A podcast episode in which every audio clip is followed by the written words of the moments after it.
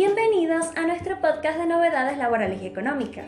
Comenzamos con una actualización importante para quienes emplean personal de casas particulares. La Superintendencia de Riesgo de Trabajo ha anunciado los nuevos valores para las cuotas de la ART, que estarán vigentes a partir de septiembre del 2023. Esta cuota está incluida en el pago mensual de los aportes y contribuciones que realiza cada empleador en beneficio de sus trabajadoras domésticas.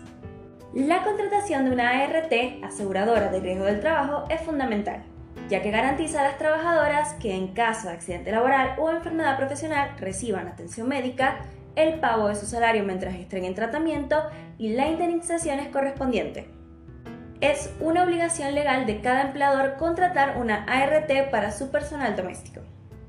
Por otro lado, la Comisión Nacional de Trabajo en Casas Particulares ha establecido los nuevos valores de remuneraciones para las empleadas de casas particulares, que entrarán en vigencia a partir de agosto. Pueden consultar los cuadros con los valores actualizados en el portal de Casas Particulares. Recuerden que el vencimiento para los pagos mensuales de aporte y contribuciones es el lunes 11 de septiembre mientras que el pago voluntario tiene como fecha límite el viernes 15 de septiembre. Manténganse al tanto de estas fechas para cumplir con sus obligaciones de manera puntual.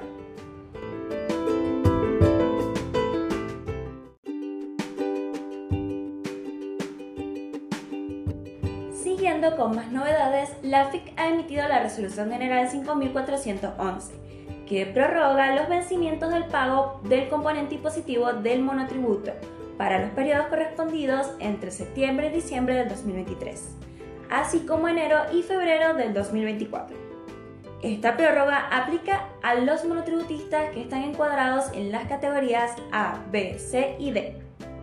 Aquí les dejamos el nuevo calendario de vencimientos. Para los periodos de septiembre y octubre de 2023, la fecha límite de pagos es el 20 de marzo de 2024. Para los periodos de noviembre y diciembre de 2023, la fecha límite es el 22 de abril de 2024. Finalmente, para enero y febrero de 2024, el pago debe realizarse antes del 20 de mayo del 2024. Es importante destacar que aquellos sujetos alcanzados por esta prórroga solo deberán realizar los pagos correspondientes a las cotizaciones previsionales y en caso de aplicar el importe fijo relacionado con el régimen simplificado del impuesto sobre los ingresos brutos y la contribución municipal y o comunal, si su provincia se encuentra adherida al sistema único tributario. Esta extensión del plazo brinda un alivio financiero para los monotributistas de las categorías mencionadas, permitiéndoles una mejor organización de sus obligaciones tributarias. Ahora sí, continuamos con nuestra próxima noticia.